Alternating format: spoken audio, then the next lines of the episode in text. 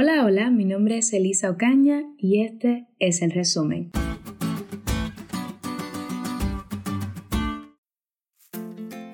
Todos queremos tener éxito, ¿no es así?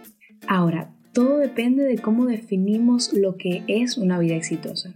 Como cristianos tenemos una percepción diferente a la del mundo.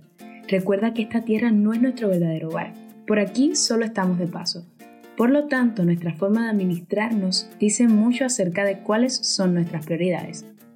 Por eso, el punto número uno de resumen es el siguiente.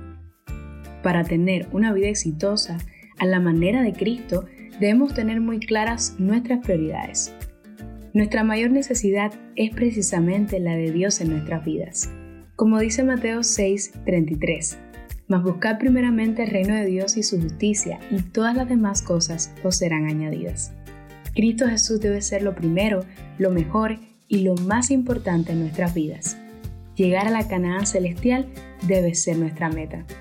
El segundo punto es que si queremos alcanzar éxito financiero no podemos quedarnos de brazos cruzados, tenemos que trabajar en base a ello. Desde la creación Dios le dio trabajo a Adán y a Eva, y no como castigo. El Creador conoce a su creación.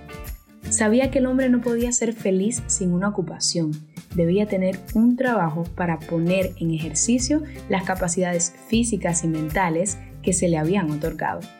Proverbios capítulo 13 versículo 4 nos dice, El perezoso desea mucho y nada alcanza, pero los diligentes serán prosperados. Y el punto número 3 es el siguiente. Debemos trabajar con integridad y ser fieles al Señor. Como sabemos, en un mundo caído, lleno de pecado, a veces resulta muy difícil alcanzar éxito, y como consecuencia muchos se apoyan en su propia prudencia y toman atajos para alcanzar esa aparente vida exitosa. Pero nosotros sabemos que este mundo no es todo lo que hay. Por lo tanto, nuestras decisiones deben ser encaminadas a prepararnos para el reino de Dios. Por eso recordemos lo que dice Colosenses 3, versículos 23 al 24.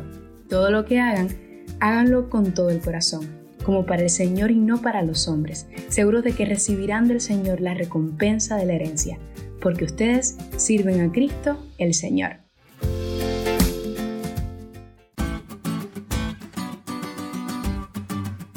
¿Te diste cuenta de lo cool que estuvo la lección? No olvides estudiarla y compartir este podcast con todos tus amigos. Es todo por hoy, pero mañana tendremos otra oportunidad para estudiar juntos.